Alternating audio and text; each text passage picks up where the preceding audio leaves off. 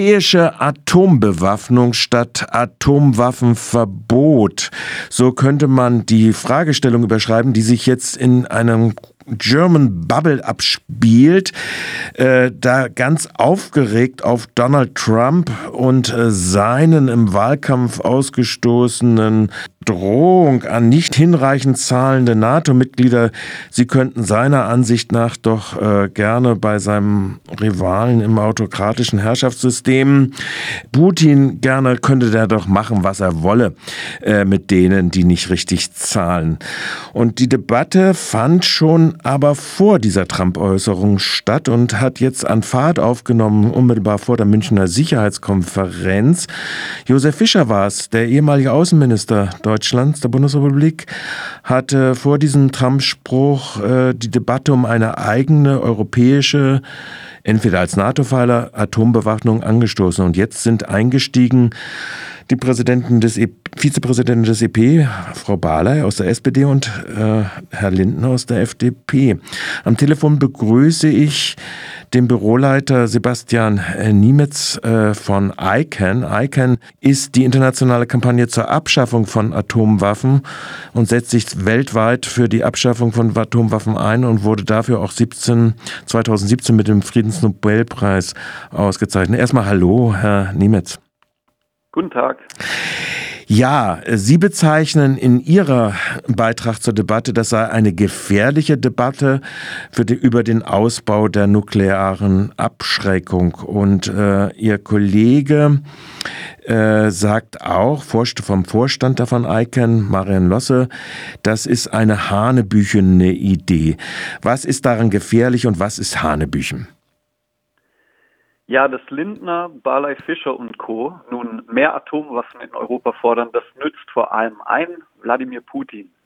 Der lacht sich jetzt ins Fäustchen, dass die Steilvorlage von seinem favorisierten Präsidentschaftskandidaten Donald Trump so leicht aufgenommen wird. Denn äh, man muss sich ja überlegen, was würde eine atomare Aufrüstung der Europäischen Union eigentlich bedeuten? Das wäre erstens eine Spaltung der Union, Zweitens der Anfang vom Ende der weltweiten Eindämmung von Atomwaffen. Und drittens die perfekte Legitimation für Putin und andere, ihre atomaren Arsenale noch weiter aufzurüsten. Nun hat ja Putin mit seiner Modernisierung äh, der Mittelstreckenraketen und Stationierung von Iskander-Raketen in Kaliningrad ja auch schon äh, jetzt schon äh, äh Vorstellungen gemacht oder äh, wo er sagt, okay, Leute, ihr in Berlin oder in Warschau, ihr müsst damit rechnen, dass äh, wenn ihr da weiter so macht in der Unterstützung der Ukraine, dass ihr, äh, dass ihr auch mal bedroht werdet mit Atomwaffen. Die Drohung mit Atomwaffen ist ja schon längst auf den Tisch.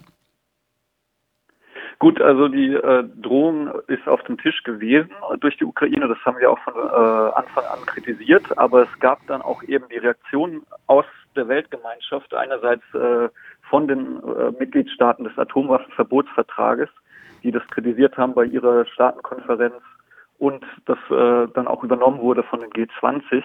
Ja, und äh, Putin nutzt die bisherige nukleare Teilhabe der NATO natürlich für seine Propaganda aus. Der sagt, den Amerikanern, wenn ihr Atomwaffen in Deutschland, Belgien, Holland, Italien und Türkei stationiert, dann darf ich das auch in Belarus.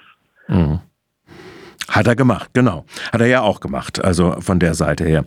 Gut, das heißt, er nutzt es aus. Es ist ein wechselseitiges sich hochschaukeln, das begonnen, nicht erst begonnen hat in der Präsidentschaft von Trump, aber dort sind ja praktisch sämtliche Waffeneinschränkungsbedingungen oder Verträge de facto äh, außer Kraft gesetzt worden. Die Rolle, die Sie jetzt der EU zuschreiben, ist oder die eigentlich jeder Vernünftige zuschreiben sollte, wäre zumindest die Frage, Teilhabe zu haben, eher in Richtung Atomwaffenverbot. Wie soll das im äh, Bezug auf den Atomwaffenverbotsvertrag denn aussehen? Ja, ich hatte ja auch gerade schon gesagt, äh, atomare Aufrüstung der EU würde eine Spaltung herbeiführen, äh, denn bereits jetzt sind drei EU-Staaten auch Mitglied im Atomwaffenverbotsvertrag der Vereinten Nationen. Österreich, Irland und Malta. Die werden sich sicherlich nicht an einer atomaren Aufrüstung der EU beteiligen. Überhaupt ist es schwer vorstellbar, dass ein atomares EU-Projekt klappt, eine solche Entwicklung würde nicht nur Jahrzehnte dauern, sondern auch unglaubliche finanzielle Ressourcen verschlingen und eine völlig neue europäische Sicherheitsstruktur erfordern. Also überspitzt formuliert, ich sehe es jetzt nicht, wie Scholz, Orban und die anderen Regierungschefs sich den roten Knopf teilen. Es gibt aber eben auch äh, die andere Möglichkeit, und zwar die der Deeskalation. Und ich äh, zitiere da mal unseren Verteidigungsminister Boris Pistorius. Der hat gesagt, die Nukleardebatte brauchen wir jetzt aktuell wirklich als letztes. Das ist eine Eskalation in der Diskussion, die wir nicht brauchen. Und das teilen wir, wir von der Kampagne gegen Atomwaffen.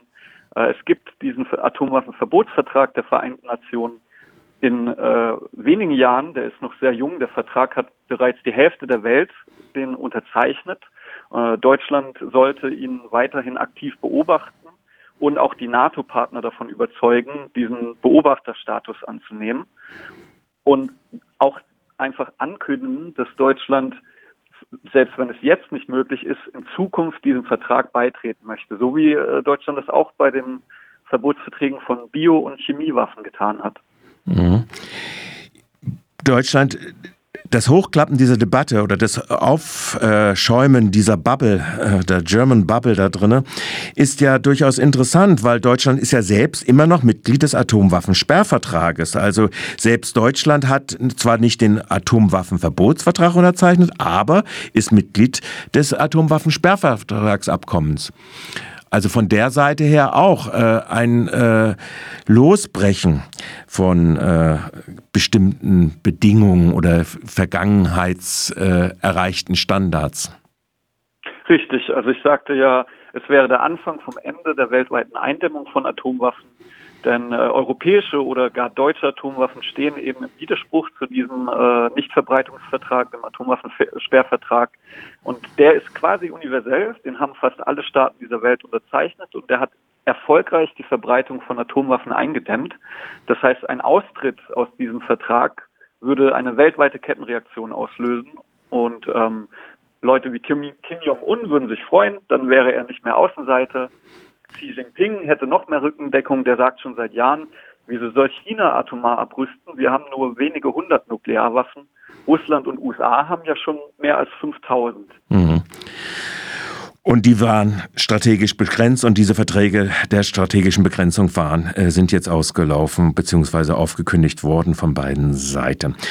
Also, fassen wir nochmal zusammen. Ziel deutscher Politik oder der Politik in Deutschland oder auch der Zivilgesellschaft sollte sein, äh, in Richtung des Atomwaffenverbotsvertrages äh, den Druck auszuüben und gleichzeitig sich Gedanken darüber zu machen, wie denn äh, andere Bestrebungen imperialistischer Natur stärker bekämpft werden. Kann ich das so zusammenfassen oder ist das zu äh, pauschal? Ich würde noch hinzufügen, dass äh, was ganz wichtig ist, was in dieser Diskussion viel zu kurz kommt, ist äh, die Konsequenzen von Atomwaffen und atomarer Abschreckung äh, aufzugreifen. Und äh, Atomwaffen schaden schon heute Menschen, sie haben schon in der Vergangenheit Menschen geschadet und äh, mehr Atomwaffen bringen nicht mehr Sicherheit. Selbst ähm, Universitätsprofessoren äh, der Bundeswehr sagen, dass nukleare Abschreckung eigentlich eine Theologie ist. Es gibt keine ja. empirischen Belege dafür, dass Staaten durch Atomwaffen sicherer werden. Und äh, wenn Menschen sich dagegen engagieren wollen, dann kann ich ihnen nur ans Herzen legen, äh, unsere Kampagne zu unterstützen. Man kann unsere Petition unterschreiben, man kann uns finanziell unterstützen, man kann aber auch Mitglied werden und äh, aktiv werden. Gut. Also ICANN, sollten wir vielleicht noch kurz sagen, äh, kann erreicht werden über ICANW, also icanw.de. Genau. Okay. Dann bedanke ich mich für dieses Gespräch, Herr Niemitz, und wünsche einen schönen Tag nach Berlin. Danke Ihnen. Wiederhören. Tschüss.